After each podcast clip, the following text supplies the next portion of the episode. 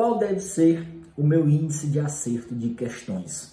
Pergunta que eu recebo de muitos concurseiros. E nós vamos ver aqui o que é, que é importante para você ter noção de qual deve ser o seu índice de acerto quando você estiver evoluindo nos estudos, tá certo? Eu fiz algumas anotações aqui, alguns tópicos para nós tratarmos nesses vídeos. Para quem não me conhece, eu sou Bruno Bezerra, estou aqui nesse canal para te ajudar a ser aprovado no concurso dos seus sonhos. Hoje exerço o cargo de auditor fiscal da Receita Federal, mas já sofri muito, já estive aí do seu lado me preparando e estudando para as provas. Então vamos lá, vamos ao ponto aqui. O que acontece? Primeira coisa, o seu índice de acerto, ele depende de alguns fatores, tá? Primeiro deles, que eu deixei anotado aqui para nós falarmos. A sua fase nos estudos. Olha só, quem é concurseiro faixa branca, que está começando os estudos, sobretudo se você não conhece a matéria, a função inicial dos seus estudos ali é compreender o assunto, você ter uma noção do todo. Então não espere, numa fase inicial dos estudos, acertar questões difíceis, acertar questões decorebas, porque ainda não está no momento. O nosso processo de aprendizagem ele tem etapa.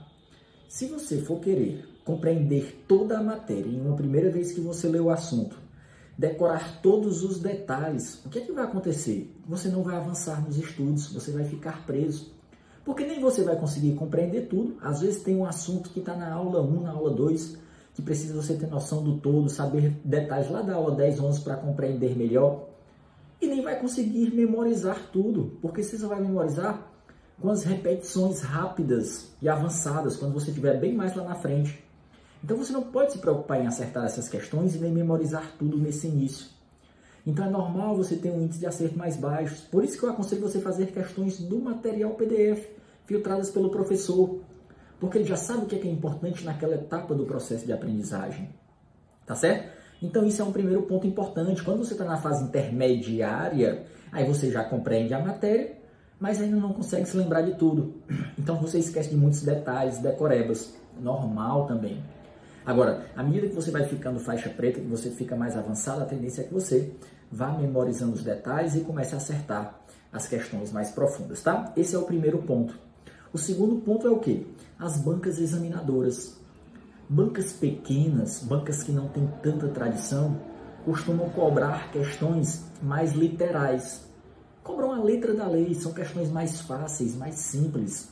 Então a tendência é que o seu percentual de acerto seja mais alto. Agora, se você pegar por outro lado, bancas mais tradicionais, bancas grandes como Sebrasp, FGV, essas bancas já cobram mais doutrina, mais jurisprudência, elas são mais imprevisíveis, cobram assuntos mais diferentes em cada prova. E aí a tendência é que o seu índice de acerto seja um pouco mais baixo, tá? Então, isso é importante você ter em mente também. Outro ponto, o seu cargo, a área para a qual você está estudando dependendo, quanto mais difícil o carro, quanto mais alto o salário, geralmente, mais difíceis são as provas. Então tenha isso em mente também, faça questões do seu cargo, da sua área no início, para você ter noção da profundidade que precisa estudar. Então seu percentual de acerto varia um pouquinho também, tá? Outra coisa que faz variar é o que? Se você está fazendo questões do PDF ou se você está fazendo questões em um sistema de questões. Quando você está fazendo do próprio PDF, filtrada pelo professor, a tendência é que os seus índices de acerto sejam mais altos, são, sejam mais altos, porque o professor já colocou ali assuntos que ele deu na aula. Quando você vai para um sistema de questões, amplia-se o leque. Então, concurseiros faixa brancas devem fazer o quê? Como eu falei há pouco tempo, no próprio PDF.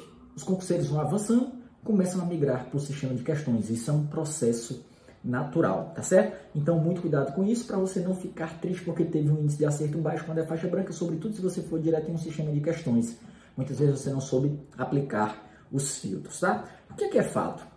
Olha só, importante. O fato é, não importa se você começou com um índice muito baixo, o fato é que você deve procurar sempre melhorar os seus índices de acertos, tá certo? Você deve procurar estar em uma crescente e aumentando ao longo do tempo. Agora, detalhe aqui, esse nosso crescimento do índice de acerto, né? Esse crescimento do índice de acerto, ele funciona uma curvazinha assim, ele não é retilíneo assim, ele tem altos e baixos. Então você pode estar tá aqui num simulado acertar 85%, no outro acertar 82%, não tem problema.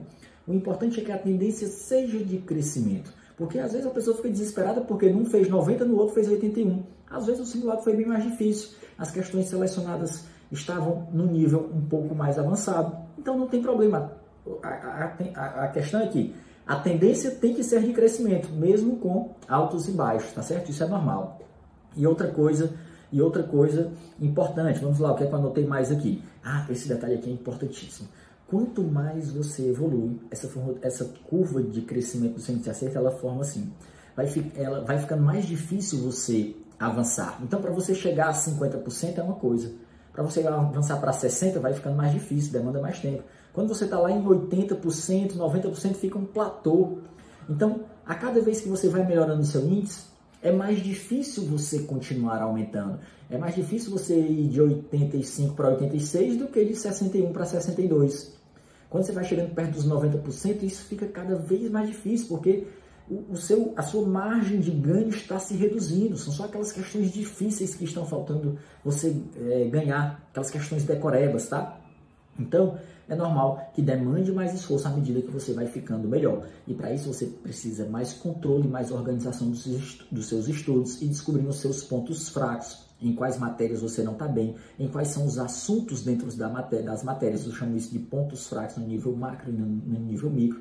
É fundamental que você tenha esses controles, tá certo? E aí vai ser muito importante que nesse momento você tenha um material de revisão por meio do qual rapidamente você consiga rever toda a matéria, tá certo? Então tenha isso em mente para vocês sempre buscando é, aumento no seu índices de acerto. Veja esses fatores que eu falei, faixa branca, faixa intermediária, faixa avançada, para que você não se desespere aí com seus índices de acerto. Não queira no início ter índices excelentes, memorizar tudo, aprender tudo, senão você vai ficar travado e não vai conseguir evoluir. Se gostou desse vídeo, deixe a sua curtida, deixe o seu like, deixe o seu comentário, me diz aí quais são os seus índices de acerto, quais são os seus pontos fracos, quais são os seus pontos fortes. Um grande abraço e até o nosso próximo vídeo. Valeu!